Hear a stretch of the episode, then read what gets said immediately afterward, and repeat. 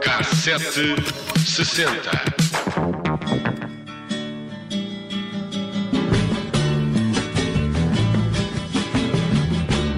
Força, força, companheiro Vasco, nós seremos.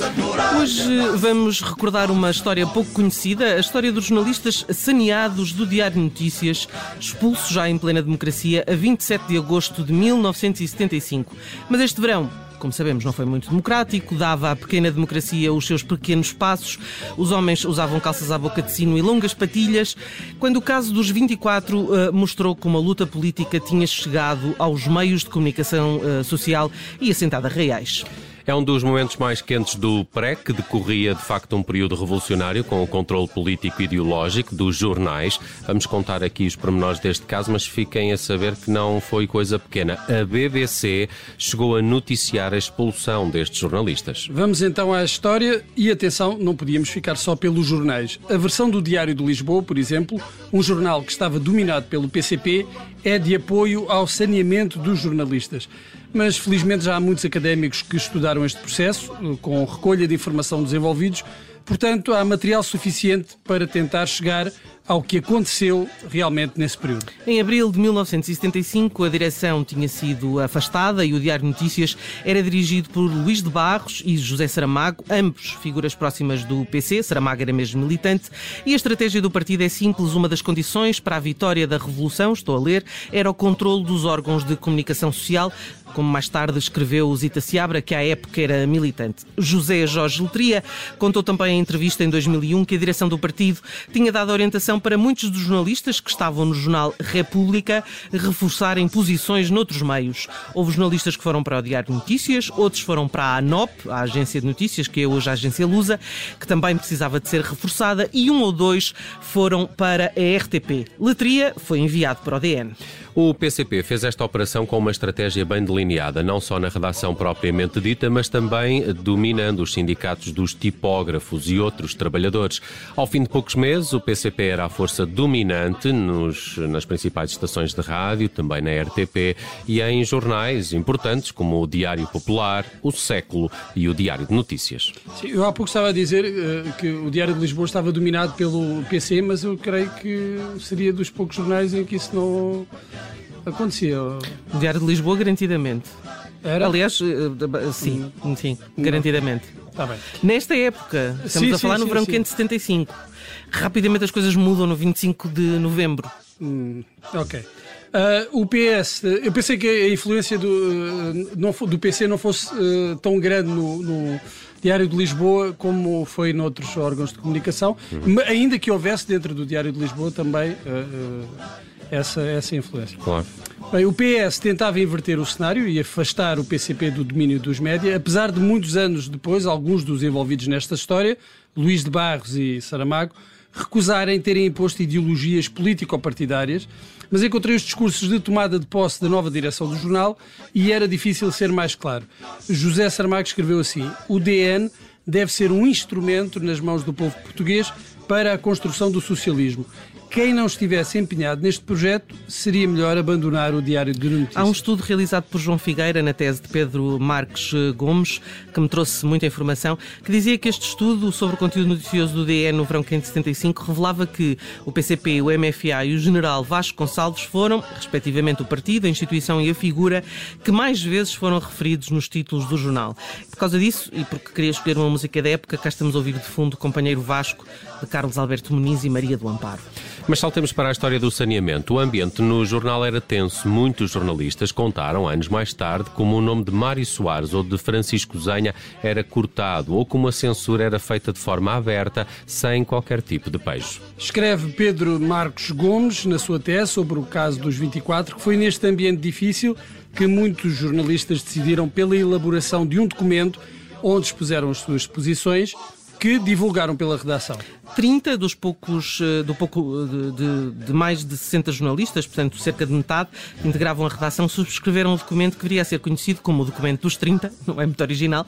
No grupo encontravam-se jornalistas de vários quadrantes políticos e não políticos, mas também eh, do PCP, como Manuela de Azevedo, que era já uma jornalista sénior e militante, achava que o que se fazia no jornal era um atropelo à verdade. O documento falava ainda em onda de descrédito do jornal, que se podia medir pela contestação e desmentidos, a acentuada dificuldade e risco que os jornalistas encontravam quando necessitavam de contactar a população, que lhes não escondia a sua hostilidade quando identificavam um jornal para o qual estavam a trabalhar. E ainda o teor tendencioso do jornal que o povo, o povo paga do seu bolso.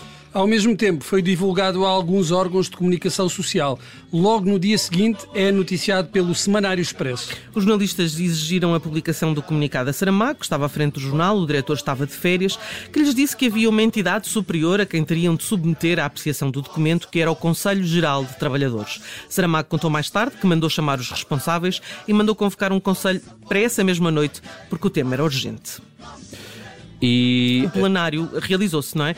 Uh, e segundo a, o porta-voz do Conselho Geral de Trabalhadores hum, não identificado, uh, contou hum, com mais de 300 trabalhadores, desde a tipografia, revisão, redação, gravura, e todos rejeitaram o texto e descreveram os 30 como uma elite que sempre se colocou à margem da Organização Democrática dos Trabalhadores do jornal. Ainda nesse dia, o Diário de Notícias informou os seus leitores da marcação de um plenário para apreciação da atitude dos jornalistas e das eh, sanções a aplicar-lhes, aproveitando para classificá-los de pequeno grupo de provocadores infiltrados na empresa. Hum, very typical.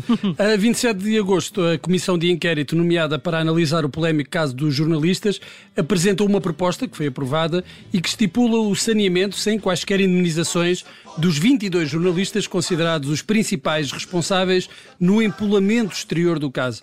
Note-se que os, aos 22 jornalistas saneados juntaram-se, por solidariedade, mais dois. Estava então criado o grupo dos 24.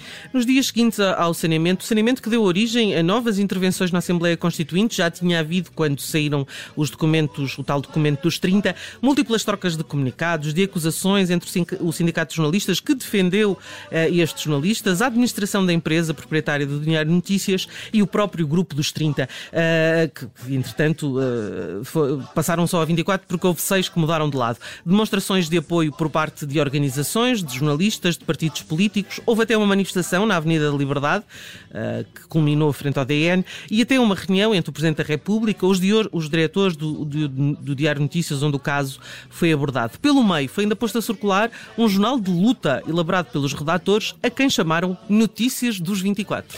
Muitos dos saneados eram jovens, com famílias, que saíram assim sem dinheiro. As indemnizações só foram resolvidas mais tarde. Em janeiro de 1976, o Conselho de Imprensa considerou o saneamento ilegal e ilegítimo, o que veio a ser reconhecido numa ordem de serviços do DN em maio. Barros e Saramago caíram a 25 de novembro e no final de 1975, dezena e meia de jornalistas afetos ao PCP foram suspensos do DN. Seguiu-se uma razia nos média, foram suspensos, saneados e com processos disciplinares cerca de 300 trabalhadores, todos afetos ao PC, entre redatores, operadores de câmara e som. Porque a Nora gira, não é? A Nora gira e, portanto, uns são saneados agora, outros são saneados um depois. um dos célebres jornalistas, uh, creio que era de 1 de janeiro, os Alcatruzes da Nora. E os Alcatruzes da Nora, precisamente.